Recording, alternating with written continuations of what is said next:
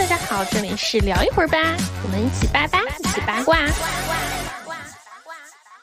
欢迎来到聊一会儿吧，我是对爹味过敏的毛毛。Hello，大家好，我是喜欢唠嗑但是不喜欢喋喋不休的宫本。我们今年的暑期档电影实在是太精彩啦！真的，不管是偷票房、抢排片、提前点映，还是口碑短视频等各种营销手段，还有就最近最近就五部电影联合有偿征集打击水军。我说实话，就我感觉这些戏外的联动比电影本身要好。是，而且就是那种当某一类的电影，当他们就是已经形成一定规模的时候，就算你本身是没有要去看他们的打算的，但是他们总是会蹦到你眼皮下面，就是你很难躲过任何 关于他们的花边还有新闻啊、讨论啊。是的，是的，就关于暑期档的一些营销动作，我们下次会请专门做营销的朋友返场来给我们讲一讲这个逻辑。那我们今天就先来聊一聊今年暑期档电影整体一个很显著的共性啊，就是扑面而来的这种爹味儿。这种风气就是大到我甚至在怀疑，是不是以后国产电影都要往这个方向走，就是观众才爱看。然后今天也大家应该也听到了，就是今天请来了一位新嘉宾，我的朋友宫本，他也是杂志的新媒体编辑，然后也是一位资深影迷，然后我们就一起来聊一聊暑期档这个爹味儿。我们对国产片的爱之深责之切。因为说到这个爹味儿嘛，那我们先来下一个定义。就这个味儿到底是一个什么样的一个味道？就我先说我的理解啊，我觉得直白一点，就是其实很多时候我看，我觉得一个爹味的电影，它很明显就是它的故事跟它的主旨是分离的，就其实没有什么太强的故事性可言。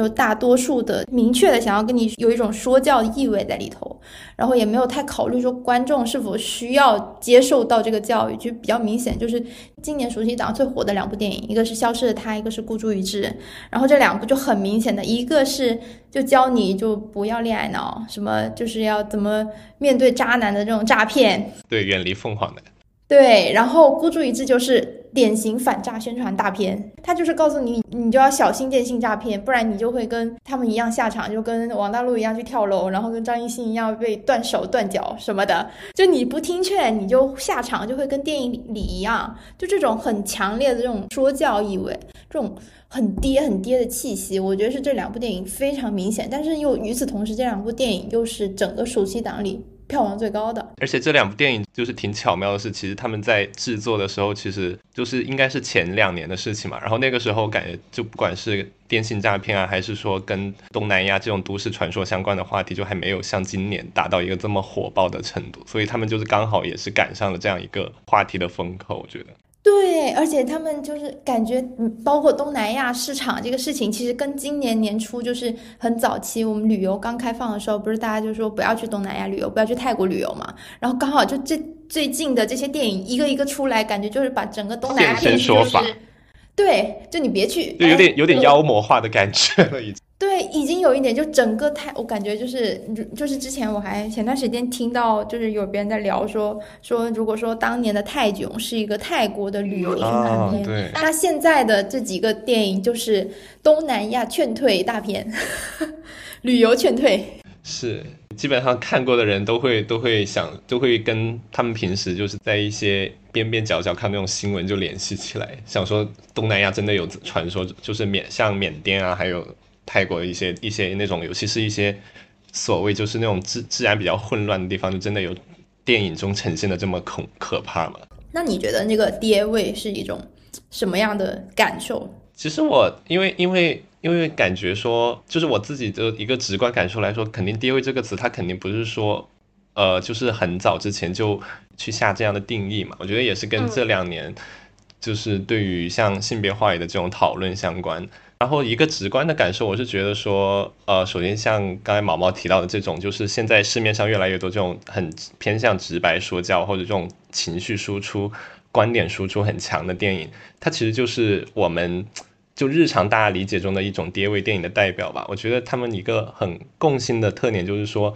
呃，就是人物跑由剧情主，就是剧情主线就是高度符号化或者说刻板化的，就是你其实。就是你可能在包括很多的短视频平台上面看到他们在做宣发的时候，其实都会用一些提炼出电影里面一些所谓的比较重口的呀、有噱有噱头的那种高光的片段，就是先把大家骗进，就是我不管电影就是我实际的质量或者怎么样，就是我要先保证能够把大家骗进影院的这个目的。对对对对对，是这样是这样。然后所以说。然后再加上就是现在确实就是国产，其实也不光是国内了，我觉得就是在全球这种电影工业里面，其实占有比较大话语权的也都是就是所谓这些直男导演们，就是他们很多时候确实是比较容易，就像就是以啊不点名了哈。就是以某就是今年那个暑期档，就是所谓的这种蹭性别红利，就是最大赢家的这个，对，就是大大家发现，其实他虽然不是这部电影的导演啊，但是大家在提的时候，都都会觉得说，这其实就是盖上了他浓浓的烙印，因为他是编剧，好吗？而且那像那个导演本身也是他自己挖掘，在片场也是会手把手的去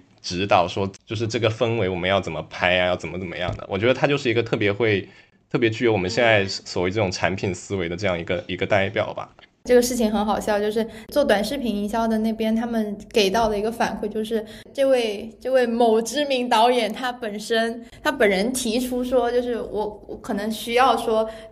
把很多的这种什么导演特辑啊、什么特辑啊，这种我片场多么努力指导啊、认真啊这些东西剪出来，然后做一些宣发宣传，这个是他自己有这种想法跟那个要求的在里头的。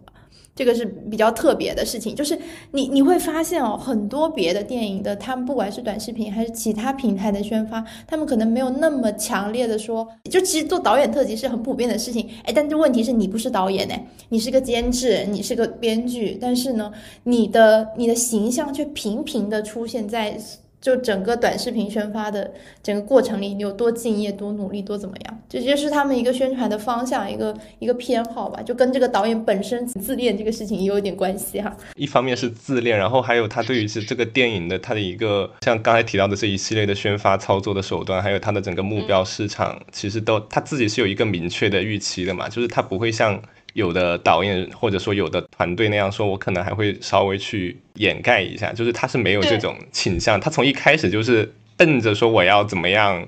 把我这些所谓的这些话题性的元素全部给大家呈罗列呈现出来，然后用高能的电影里面一些片段集锦很很炸裂的那种东西，就是把大家先吸引来看我的这个电影，所以它其实是很很明确的一个，就是在我们今天这种市场行业，就是我们所谓其实有一点投机的这种商人导演的代表。啊，对对对对对，但我有我有时候我觉得就是，其实这种爹味，它可以说是部分直男导演的一个他们一个偏好，但我觉得像是就是像这种整个主创团队，包括他们想要讲述这种事情，它是以一个现实主义题材，或者说它是一个非常有指向型的内容的话，它就会很容易的有这种说教的意味，或者是说有这种指导意味在里面，这个是避免不了的。是，而且而且我不知道我。呃，就是毛有没有关注过？比如说国产，就是好像是最近几年给我的感受是，就是虽然在之前好像国产电影里面其实也是有所谓的这种，就是我们如果先给它下一个比较严谨的那种定义的话，其实以前也是有各种现所谓的这种现实题材的，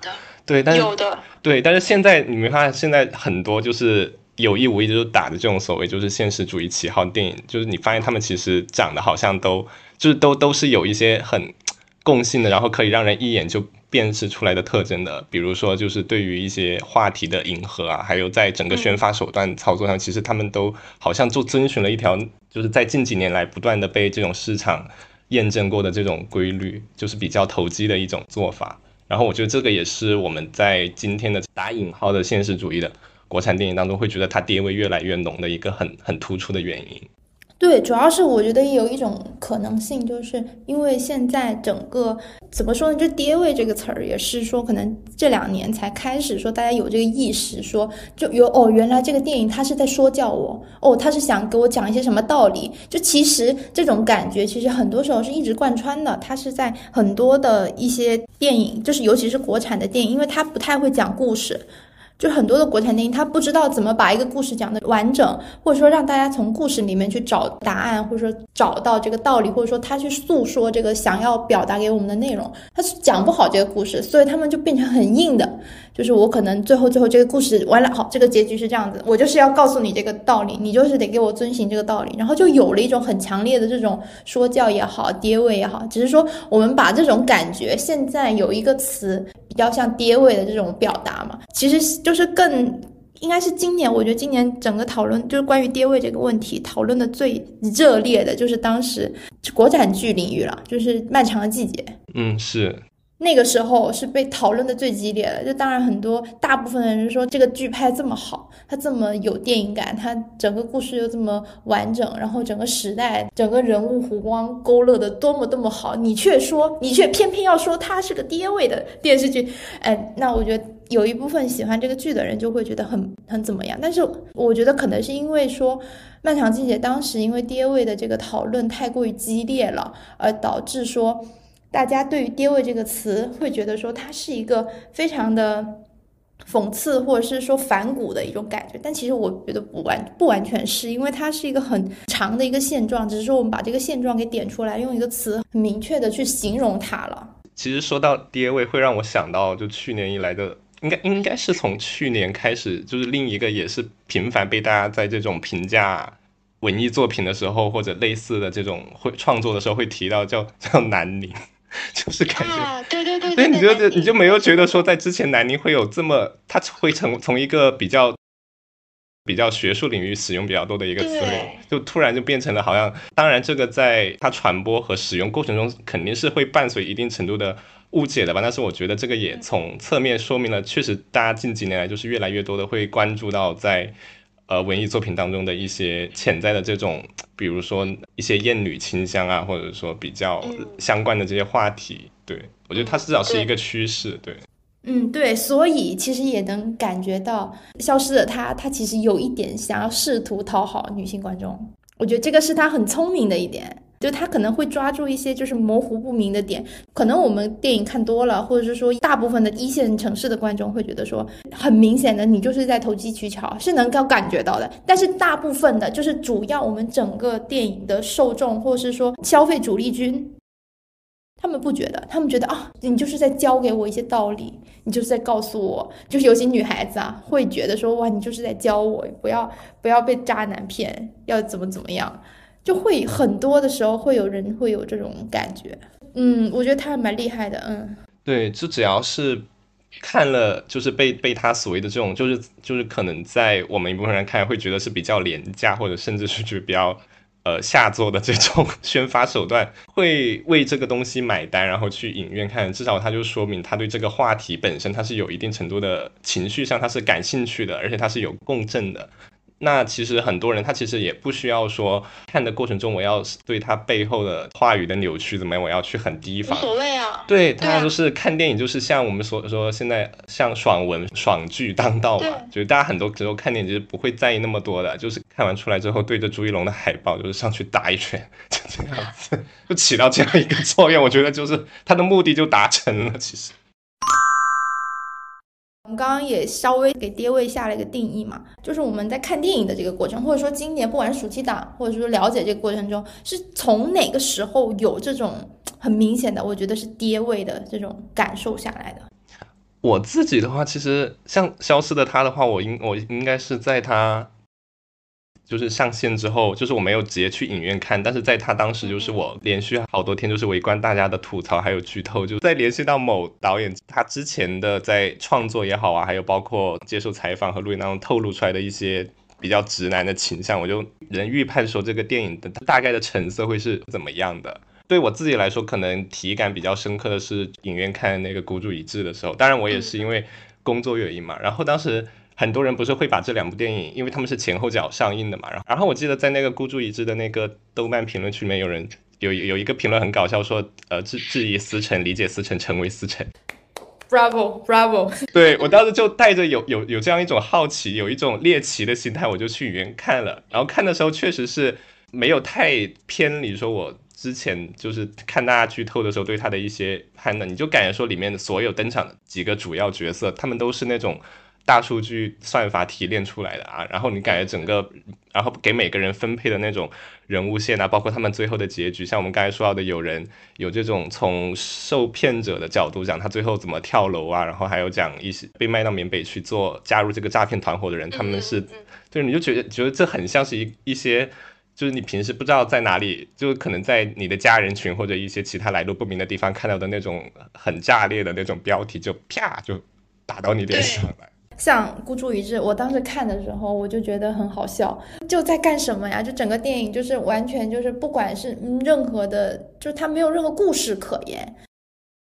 就只有一条很直白的线，就告诉你，你接受了这个东西，你就是上当受骗，然后所有人都是上当受骗，然后最后他还不忘给这些骗子再加一点人性光辉在里面，比如孙杨的那个角色，王传君的那个角色，哎，最后我来点人性光辉，哎，我还是怎么怎么样，怎么怎么样，哇，这一点我觉得特别受不了，就就可能就他们硬要给他加这种人性的。闪光点，你就给他们稍微洗一下白。对，你就觉得前面好像都是很整个电影的节奏，还有人物都是很扁平的，然后到最后的时候突然给你，就突然好像要他们觉得说要要要有一点所谓我们这种艺艺术化的加工，然后就觉得很没有必要，真的。对，你要么就要，要么就直接坏到底，你就不行。就我们我们没有绝对的坏人，我们只有就是这种要最后突然良心发现的这种坏人。这个也是一种国产特色了，这也没办法。就由于这种国产特色，然后让我觉得很难受。然后刚刚就说到说关于缅北的这个事情，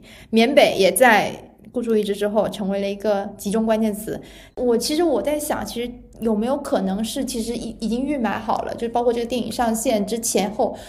因为它有一个特殊性，是我我观察到孤注一掷它是那个中影发行的嘛。然后我就在想，可能就有一些这种关键词和这种节奏是有在相辅相成，在进行联动。我觉得应该是有的。像缅北，它这个关键词，当这个电影上映之后，出现了无数多关于缅北的新闻，然后叙事，然后包括各种各样的这种我们觉得很炸裂，这种就是家族群会转发这种标题，关于缅北不要受上当受骗，不要去东南亚旅游等等的这种事情。很多的接下来很多的电影，它又会连带着说我要去炒这个热度，我要去蹭这个点，然后会一起去做这个营销的手段，它变成了一个很长的一个连带效应。我真的觉得这真的很妙，就我我蛮佩服他们的。然后你说一个毫无特点的故事，它可能我觉得真的就是爽片吧。我们看来，我们肯定不觉得它是爽片，但是就是在对于更多的观众来说，他们会觉得这是一个。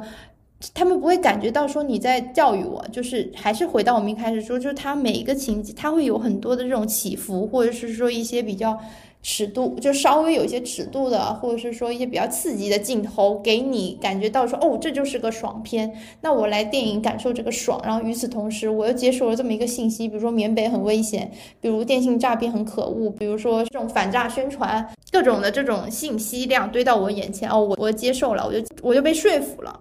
很多时候是这种，就是无意识中的被说服。对，因为你在那种环境下，其实你在影院那样一个特殊的这种视听场域下，其实你很多时候除了被动的接受那种信息的，而且像他在海报上面会直接把他的那个诉求，像什么对打出来，然后就会觉得说，多一个人观影，少一人受骗。你就会觉得说，这跟我在电影院里面看一个就是比较就是包装过的这种普法，就是像什么普法栏目宣传片，好像没并没有什么本质的差异。我我我我，你一说，我想起了 KTV 里的《黄赌毒之歌》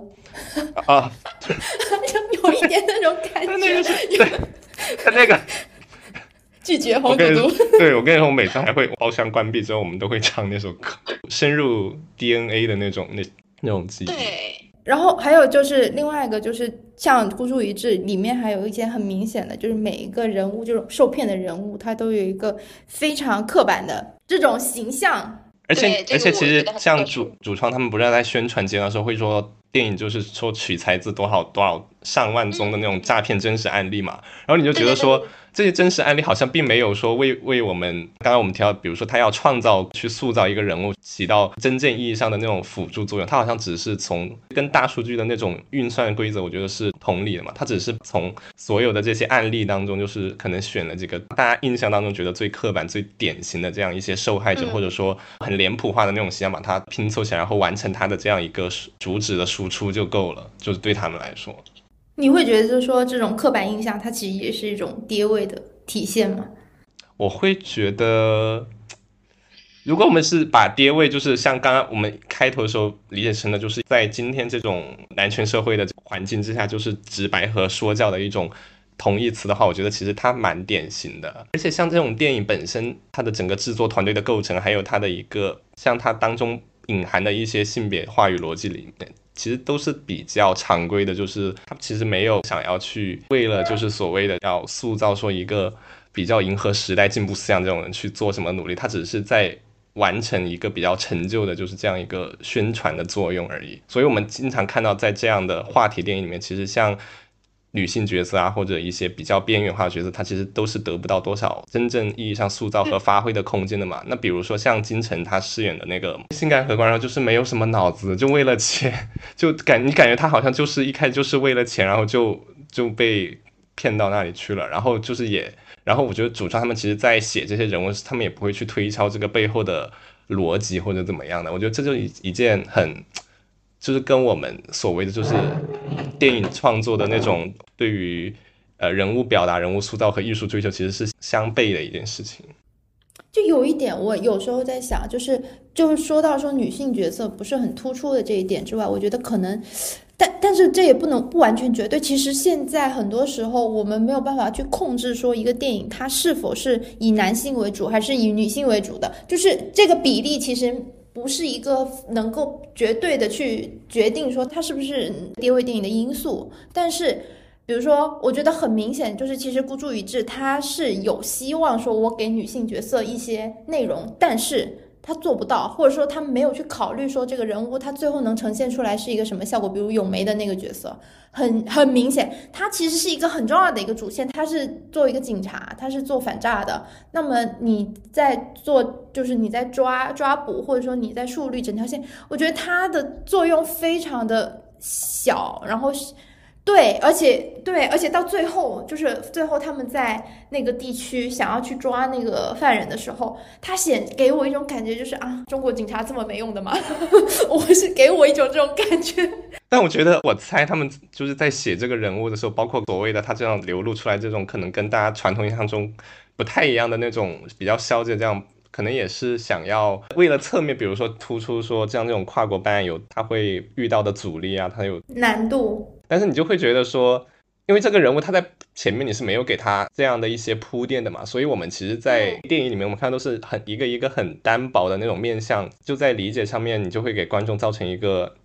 就是也不能说是障碍，但是你就是没有办法，比如说你了解他的整个前情，所谓的就是我们在其他电影里面可能会去期待的，因为在这种电影里面，其实人物他很多大多数时候都是功能性大于他自身的一个主体性的。是这样，是这样，而且就是，其实我们刚刚也提到，就是关于说，就是其实现在我们目前的整个国产片市场来说，这种跌位的体现很多都是在现实主义题材电影中，而且我觉得现实主义题材真的近五年以来被玩坏了。以前我说实话，我觉得现实主义题材这几个字是有分量的，我能反映一种社会现实，我需要去表达一种真相，然后让更多人关注到这个事情。现在就是缩水了。啊，对，现在我感觉就是，哎，你随便我来一个真实事件改编，哎，我随便找一个真实事件来，我来讲一讲这个事情，我来讲一讲这个什么隐藏的什么这种故事，然后完了，我最后给你一个道理，我就叫现实主义题材，就是这个事情是在我们身边发生的，它发生过，嗯，它它也有一定的有一定的那种警示意义，对，所以它就成了现实主义题材，它根本不是我们一开始觉得的那个所谓现实主义题材应该具有的那种效应，然后啊。我觉得挺挺绝望的，对，挺可悲的。而且就是，如果说我我觉得可能这个划分点，这个要追溯到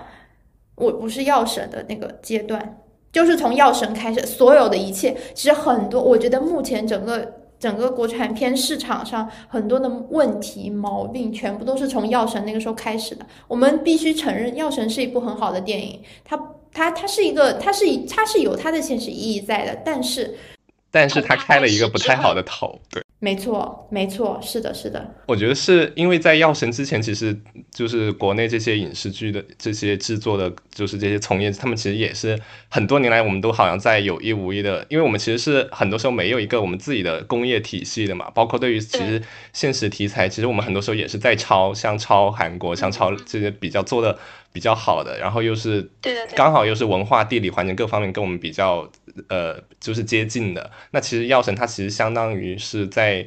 文化的一个一个借鉴上面，其实它是达到了一个标志着一个里程碑的作用的嘛。然后在那个之后，哈，你就感觉好像大家都把《药神》就作为一种。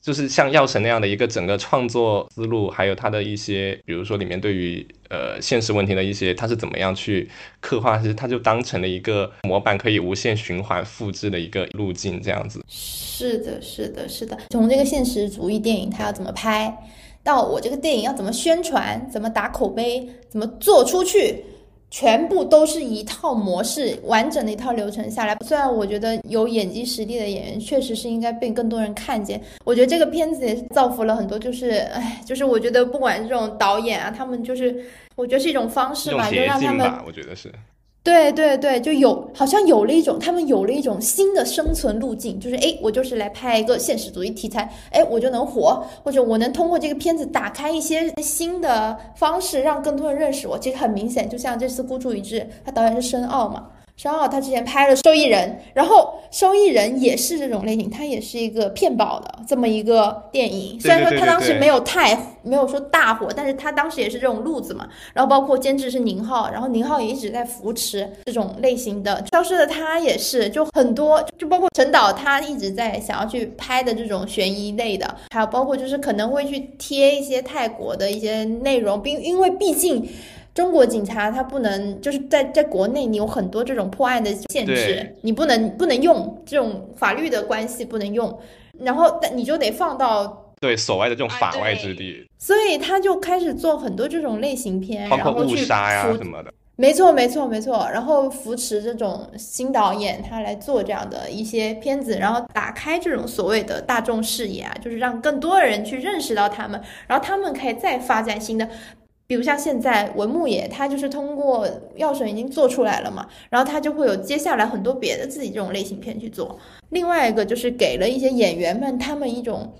大家都会有一种刻板印象，觉得说好像在只要你在一个所谓这种现实题材的电影里面，只要你的表现不是说特别拉胯，就是你去参演这种影视剧，都是你成为一个所谓实力派、演技派的一个一个必经之路。是的，就所谓扮丑啊，然后还有就是体验民间疾苦啊，就是这些之类的。当然，我也不是在说就是药神这几位演员演的不好，他们确实演的很好。哦，对，我们没有，我对我们我们没有，我们没有要，只是说我觉得给了很多别的乱七八糟的片子一些机会了。是，而且我觉得还有跟也可能，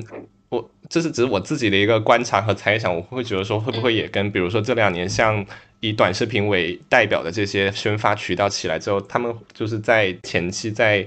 呃构思这个剧本啊，还有包括我们去准备阶段的时候，他们就会有一种说，我就是要瞄准这个所谓的短视频市场、下沉市场。对对对对对。哦，我觉得是这样。我这个这个事情，我还是因为我最近我有朋友在做一个电影项目，在做一个也是所谓现实主义题材这么一个电影，他们的整个短视频宣发，然后他们给我的逻辑就是。说实话，现在的短视频就是编故事，是，它就是完全的，就是你已经分不清是这个电影还是说造就了短视频，对，还是短视频编了一个电影，对对对，你说不上来，就是真的，现在整个宣发渠道是这样，然后大家短视频怎么样能够火，能够出彩，能够获得更高的。关注、转发、点赞，目的就在我这个故事编的够不够好，够不够戳你的心，是不是抖音用户爱看的？是我的那个文案，我的那个口号会不会足够的吸睛炸裂，可以把？就是很离谱，我就是看他给我发的很多的视频，就是真的是原来根本没有关系。我我就举一个很简单的例子，就是抖音用户最爱的就是说，我看他这个这个主创他们在现场多么投入，多么沉浸，然后多么多么敬业，对，就是这种敬业梗。为了拍一场哭戏，酝酿。对对对，耗尽了我全身的洪荒之力，我天哪！然后你说，当然你不能只表现他一个哭的镜头，你得穿插很多他一些什么别的这种侧拍啊，或者说他在片场的一些表现进去，然后要开始编故事了。哎，这个时候就开始编，说他因为为了拍这个戏，然后怎么怎么怎么样，怎么怎么样，怎么怎么样。其实这些事情它有发生过吗？可能有可能没有，而且有的时候就是还有就是我最近最。最比较比较了解的一个，就是比如说，其实就是有一些老演员嘛，他很喜欢在片场就是教人演戏嘛。那其实有时候他不是真的要教，他不是说我真的在教你，或者说想要授授予你顺手顺手就对，就随便乱讲，甚至他那个原来的他那个片场侧拍，我都听不清他在说什么。说实话，就是就是我，因为那天那个事情很好笑，就是就是刚好他这个侧拍的这个视频，因为我因为他讲的是粤语嘛，就然后我朋友听不太懂，发给我说翻译一下，你帮我对你帮我听一下，说他在说什么。我听了半天，我说嗯，他在说什么呀？我说我听不见呀。然后就是很因为很嘈杂嘛，就是那个环境特别吵，你完全听不清。我说我只能听到几句，然后我朋友说没事，够了，就这几句可以了，就是要他一种。这种我在片场教教人家怎么演戏，这种敬业的感觉，我说行吧。然后完了，他那个成片剪出来给我看，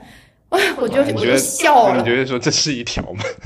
怎么跟我之前看的好像不太一样呢？啊，对呀，我都笑了。原来是这样子的，就是老演员敬业，我就怎么教大家演戏，然后我怎么去描述一些细节，我把这个。就是演技发挥的淋漓尽致，哎，大家都爱看这些东西。然后你越崩溃越好，比如说，就而且对，而且抖音用户特别爱看人家崩溃，你哭的越越激烈，你越崩溃，你情绪越怎么样，你越能够出彩。这个其实是我在另外一期节目，我们聊那个演员的信念感的时候，我有说到这个事情，就是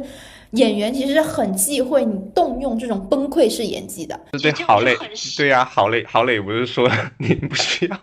所谓的什么炸裂演技就很好，很好笑。他说：“对啊，这就跟这这跟你上《我是歌手》飙高音有什么区别？就是就一样的啊，你就是在疯狂炫技，就是炫你这种，但是大家爱看。”所以呢，就变成说，就现在我觉得有的时候，现在已经就像一些比较成熟的这种商业电影，他们肯定会在拍摄的过程中，其实已经他们会有专门的人去负责这些侧拍还有记录。没错，没错，没错，他会去记录这些瞬间。我们不能保证他是不是有预埋的，但是有部分电影它是没有预埋，但是他们会在后期做短视频营销的时候，他们会把这种海量的侧拍的东西，包括说我的正片。反复做，反复做，反复做，甚至有的时候他们可能就是这种还是比较能够做出东西的电影，他们能够这么去搞这些东西。如果做不出来这种东西的电影，他们他们现场没有这种崩溃，或者是没有这种非常炸所谓炸裂的演技让人家看的话，那我就在映后搞炸裂，就是路演啊什么什么。对对，就是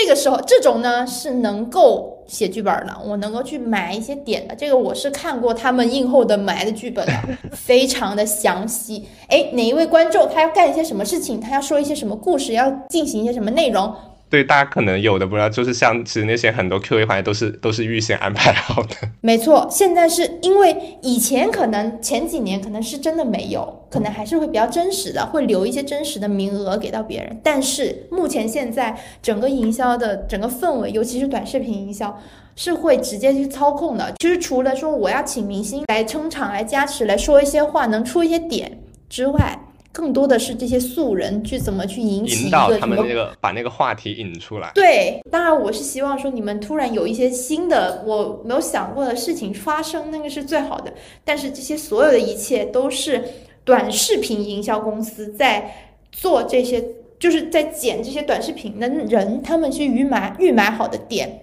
其实这个其实我觉得现在是这样子做，因为因为营销这个东西现在分的非常的细。就是新媒体、传统媒体还是短视频，就他们分得非常细。然后现在我们可以说，目前整个国产片市场百分之八十到九十的内容和他们的投入，全都是放在短视频营销上，主主攻这个所谓就是我们刚说到这个下沉市场。对的，对的。然后反而是引进片，所以为什么我们今年会感觉整个引进片很差？他们会没有什么人去看，就是因为引进片很多的这种海外发行公司六就曾经的六大，他们是完全不在乎短视频，了他们他们也不了解这个。其实你说不了解吗？了解，懒得做。我知道是花 懒得做，就是不想做，觉得麻烦，得审。美国人很麻烦，你你中国区的，你做完一个东西，你美国得去审。然后美国人他们玩 ins 玩推特，他们不了解你这个什么抖音，就不，而且他们的 TikTok 跟我们的抖音不是一个东西，不一样，对对对，他们他们理解不了，他不知道你这个东西想干什么。就是其实这个事情也是有渊源的，就是以前我也有一个朋友，就是当时做。的项目，然后刚好就是有一些联动，当时是那个秦昊是是什么隐秘的角落吧，那会儿比较火，哎，对，就是说爬山的那个梗嘛，然后想说，哎，那秦昊说也在看这个电影，那我们是不是可以联动一下？本来想这是一个很好的一个事情，你发在抖音上马上火，而且他那会儿真的就正好因为电视剧的光环在身上嘛，结果美国人那边说。就是美国人不理解，不知道在干什么，觉得很麻烦。然后，而且中间为了申请这个所谓的联动，已经错过了热搜，已经错过了这个自然热度了。就是等他们美国人回来，呃，反正美国人也不想干，就是等他们回批回来说这个事情已经不值得做了。其实就是这中间你有很多的解释沟通成本啊，你这样你就不符合一个，就是就是你像国安片，我们自己就是我们自己去宣发的话，它整个。操作流程上面都要快捷很多嘛，而且你有各种的人，就是可以有一些关系上面的利益上面的来互通啊什么的。我觉得这也是一个比较关键的可能一个一个地方。然后，而且就是更更明显的是，就是尤其这种短视频，它的整个的，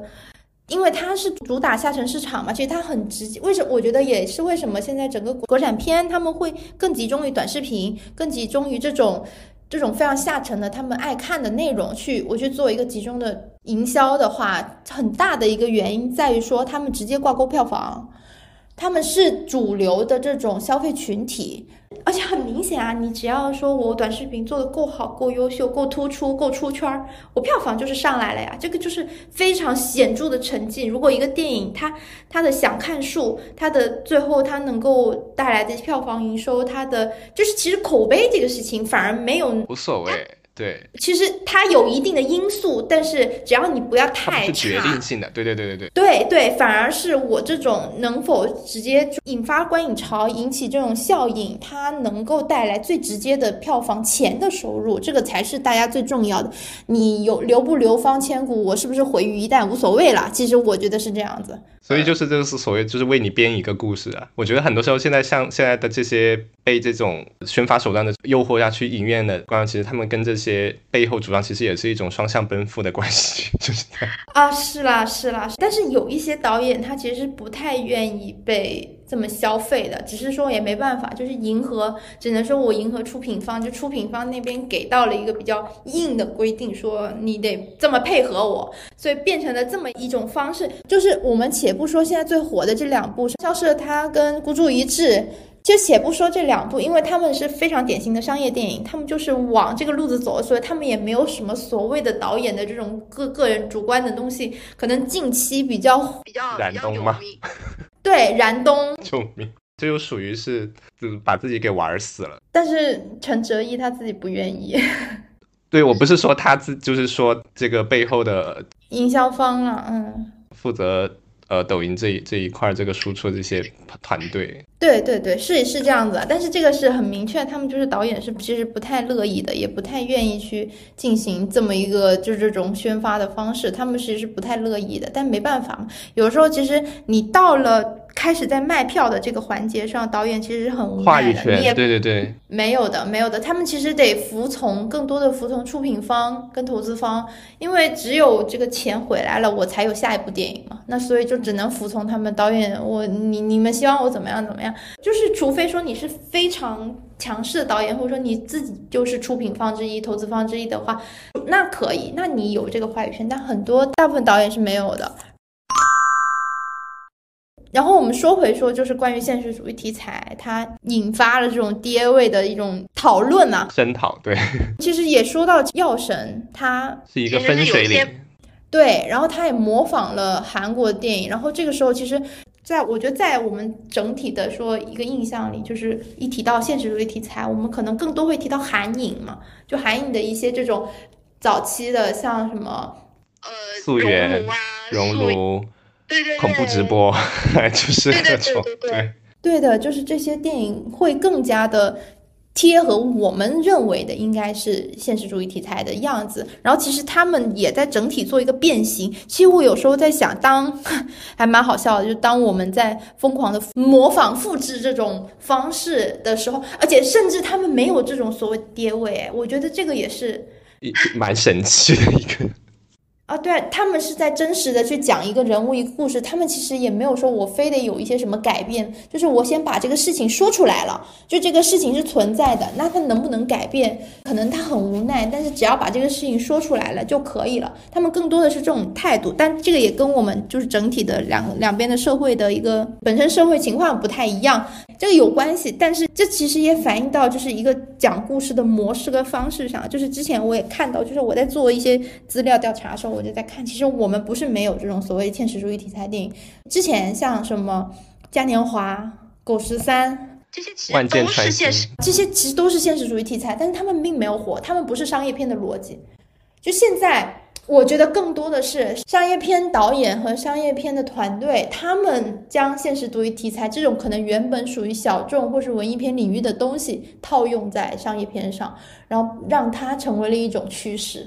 然后反而是真正的在做，我可能希望去反映一些现实的，他们变成了一种现在更多的这种真正的在反映现实主义题材的比较现实的情况的一些电影，他们越来越走向纪录片的方向了。就是他们想要跟这些商业片去对打的话，完全就没有这种机会。对，或者就走到地下，我就干脆就一开始就把这个流量的考虑什么都排除在外。对，没错。而且我觉得，我其实《药神》它算是一个，我们刚刚说它典型，一方面是因为它确实在模仿韩影的这些国产的现实现实题材电影里面，它其实在一个综合性的一个平衡上面，它确实是做到了一个很可能算是一个巅峰吧。但是它其实也还是有很强的商业性在里面的，它其实算是把这两部分融合的比较好，只是在它后面的这些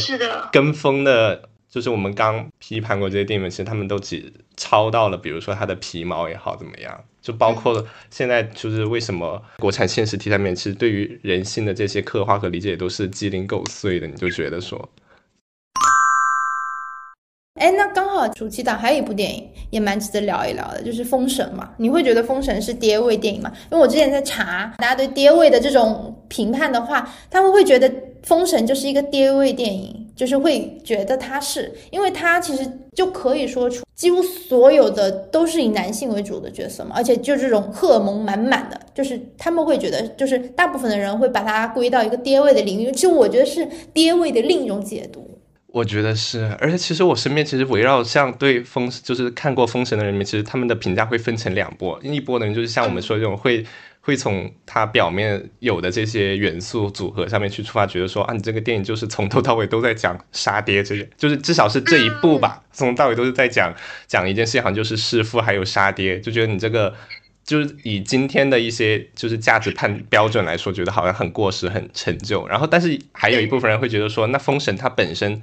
就是之前我们看过那么多的版本，还有包括它的原著也好，其实也是有同样的这些问题的。他其实他其实，然后他们会觉得说，就是他们可能会站在一个比较呃进步的一个立场上，会觉得说，其实这部电影的就是乌尔山还有他背后的团队，其实他们有是有在试图，比如说加入一些更现代化的这种所谓这种改编元素进去的。但是我因为我觉得说，如果把爹位单纯提炼出它就是字面的意思的话，我们当然可以觉得说，其实《封神》里面它其实就是冲着各种这种呃君君臣臣父父子子的一些很很符合这种传统男权的一些关系讨论。其实，但是。呃，我觉得他跟我们刚刚聊到的那一类，我觉得他这种跌位，其实它更多是一种创作，可能是一种文文化观念上带来的。他不是说那种我要直白的去表达我对一个东西的看法要怎么样。我觉得是他们只是在改编的过程当中，可能还是会陷入到一些可能比较先入为主的判断里面，包括他们对于这种矛盾还有这种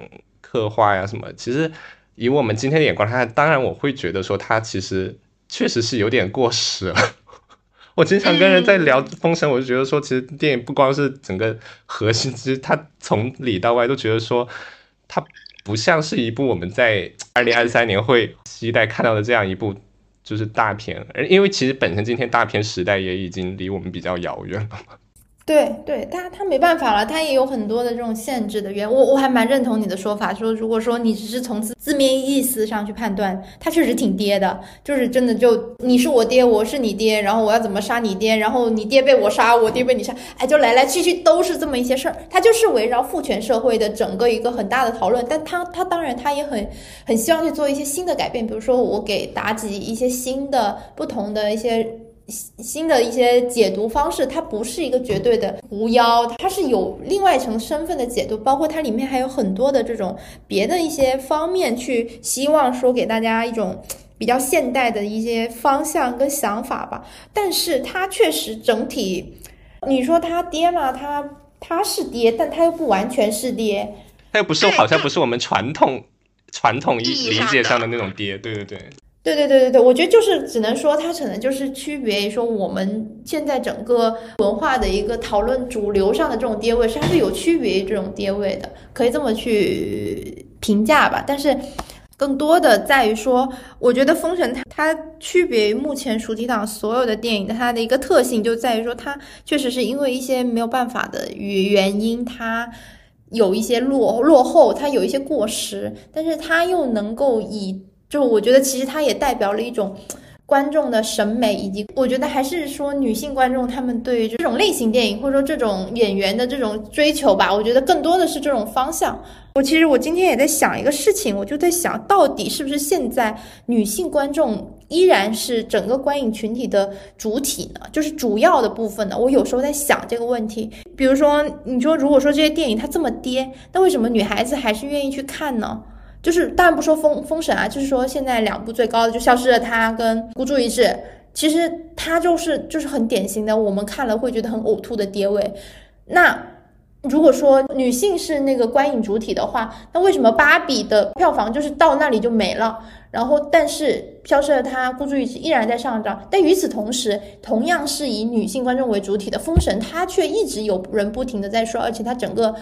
整个口碑、整个票房也在往上涨。就这个是一个很矛盾的点，我觉得有的时候我今天在想这个事情，我觉得很矛盾。其实我觉得《封神》的话，我自己觉得说，就是它其实，在宣发上，它其实像我刚刚说，它可能会有一些。就是骨子里面其实还是有一些，包括他整个剧作可能会有一些陈旧和城府和保守的地方，但是他其实宣发很聪明的一点是，他会用比如说像这些这一批九五后的新生代的，就是鲜肉演员，然后还有跟飞翔这样子的，就是他其实是有一种蓝色消费的倾向在里面，我觉得，然后我觉得这个也是在变相的，包括他们路演，还有在呃短视，就是在路演还有各种平台上面的一些操作，我觉得其实都是有。比较明显，就是比较明显的，尤其是到后期，呃，越来越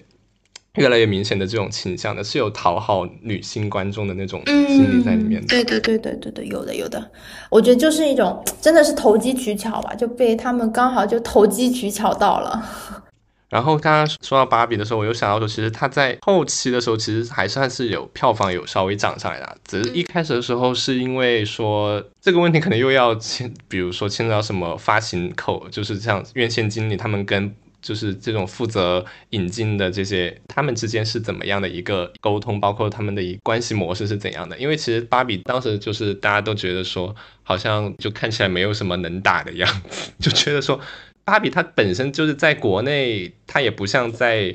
欧美一些国家，它是一个那么普遍意义上就是被大家所熟知的一个一个一个一个符一个商业符号嘛。所以他们可能会有一个在前期，比如说给他定排片的时候，他们可能会有一些先入为主的判断，就是说你这个电影好像没有什么卖座像，再加上本身它里面讲的那种话题，其实而且芭比它本身呈现出来的，它又是一种。更符好像是更符合，比如说呃西西方世界的一种呃自由主义女权的一些东西在里面，所以他可能自然会觉得这个离国内观众现阶段的这种市场审美和他的一个票房预估其实是有差距的，所以就是他在包括像相关的这种话题造势上面，他就很难去像消失的他这样靠一个靠一些关键词靠一些话题的组合去达到这种。核爆的那种级别，我觉得很难。因为我身边看到的这种自，基本上像芭比的自来水也都是，就是一些电影博主或者一些一些比较呃一些一些 KOL 什么的。其实大众其实对于这一类，包括它又有歌舞元素，是吧？你觉得就是它其实里面很多东西都是在国内，就是基本上其实是你只能处在一个相对比较小众的那种讨论范围里面嘛。然后像包括之前大家就是上半年的时候，就是陈正道的那个。爱很美味的那个，当时大家也是为他的票房不是打抱不平嘛，然后就觉得说，然后我觉得除了就是你这种，就是我觉得除了一方面就是刚说到的，就是可能他的档期选择啊，还有他的宣发策略上面可能有一些失误，因为这个东西就是你一旦错过了那个红利最佳的那个那个时窗口那个时期的时候，你就很难，你你你的那个排片什么肯定就会唰唰唰就被淹没了嘛，就没有人会去注意到，然后还有一个可能就是我觉得像这一类。其实它的主打的受众还是限，还是比较局限的，就是它可能做不到像比如说《消失的她》呀这种那么的下沉，就是这个。对，是的，是很难下沉的。我我我觉得就是其实现在也也可以说，大部分的观众他们感觉不到什么叫跌位，他们可能也没有这个意识，没有觉得说他在说教我，或者说其实或或者说没有觉得这是一种冒犯，因为我有时候会觉得说。呃，比如说他们会就是就是，其实我有我我在看这个，尤其是当时在看《消失的她》的时候，那段时间，因为我的同我的朋友圈里有很多就是普通的朋友嘛，就是他们不是从事影视行业，或者说不是在文化领域的，然后他们会看完这个电影，他们会觉得说，哇哦，就是所有的恋爱脑都应该去看，我醍醐灌顶，就很多的人会有这样子的反应出来，真的是很多很真实。我当时就在想啊，你们没有觉得被冒犯了吗？你们没有觉得说为什么女生就一定要当这样子的一个软弱的角色呢？为什么女孩子一定是被骗的那一方，就一定要接受这种被 PUA 的模式呢？我就在想，就我后来又觉得说，是不是因为说我们。就是我们从事这个行业，我们会去了解更多这些方面的知识跟内容，所以我们有一种惯性，就是觉得说，哦，他在冒犯我，我们很直接就感受到了，但他们没有，他们还是觉得我是在这个故事里，我被他们带着走，我接受他们给我传达这种信息，所以他们没自然没有。感觉到这是一种所谓的跌位，就跟当时漫长的季节为什么会引起那么多的讨论一样，我觉得是这样子的感觉的。然后包括，而且就是更多的商业片，它尤其是国产商业片，他们希望的就是打入，去去，其实我觉得说洗脑有点过分了，但是其实是有一点这种类型的，就是我是。把我原有的这种我想赚你钱的这种内核洗干净，我就变成说，我想教给你一个道理。道理，对我给你编一个故事。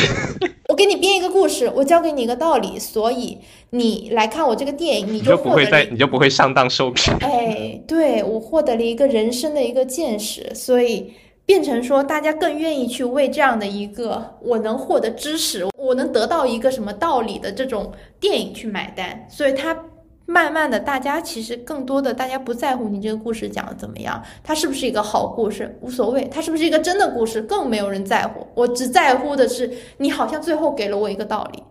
所以他们票房都很高。对我就刚刚突然在在想，有这种，我觉得反而现在就是这种套路在做。嗯，而且我觉得，而且我我我刚是说，我突然想到杨丽的那个说，他一定是想从我这里学到什么。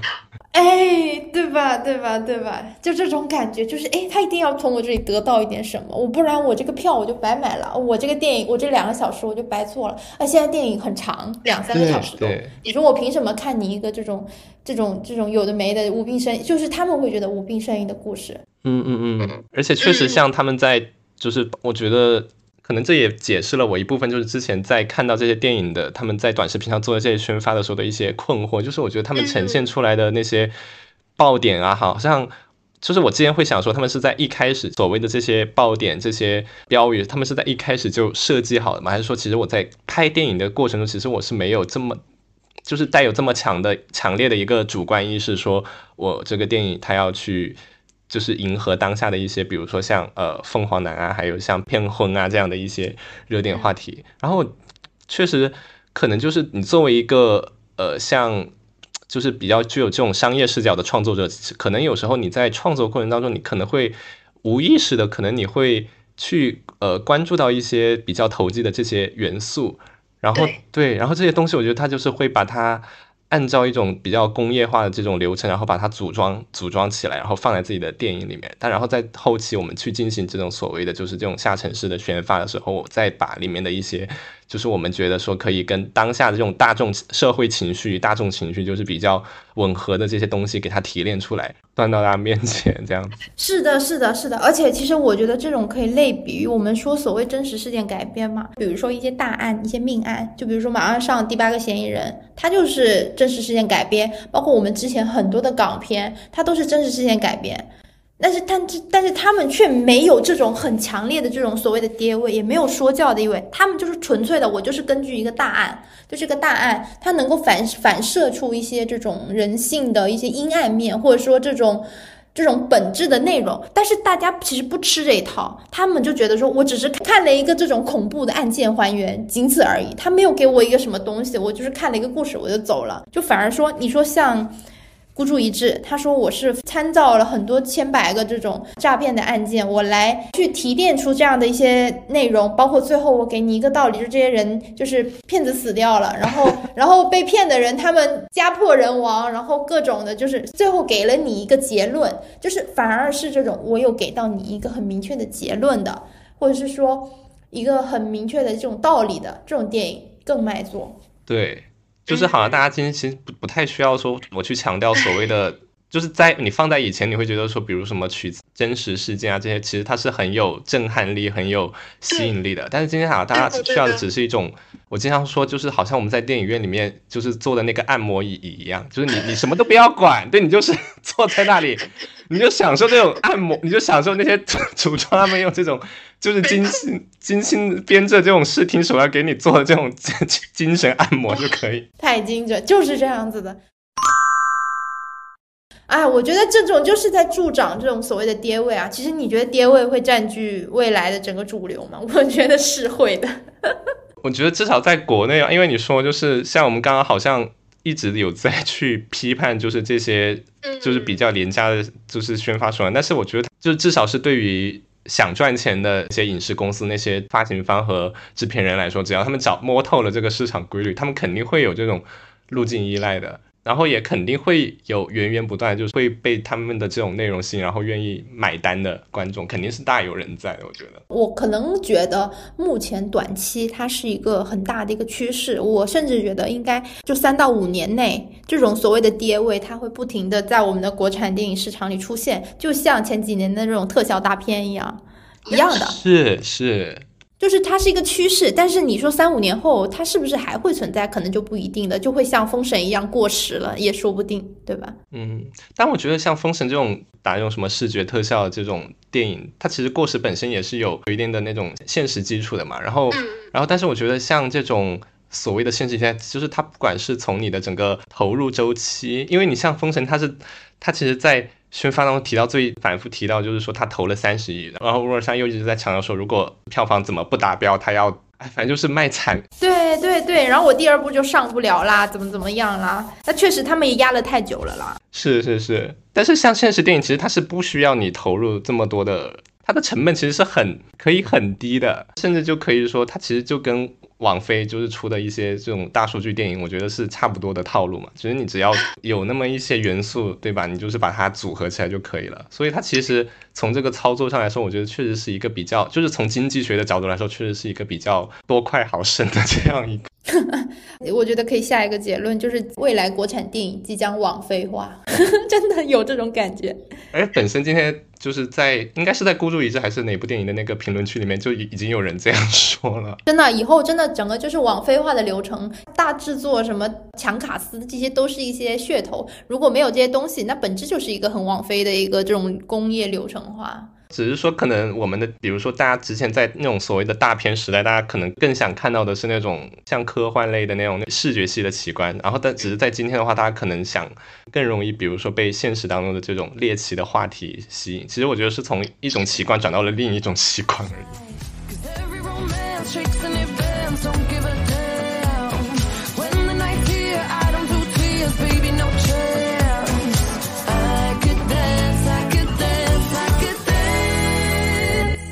如果喜欢我们的节目，欢迎多多点击订阅，也可以来留言区和我们一起聊天。你们的鼓励就是我们最大的动力。今天就先到这里啦，我们下次再聊一会儿吧，拜拜。I'll still keep the party running, wonder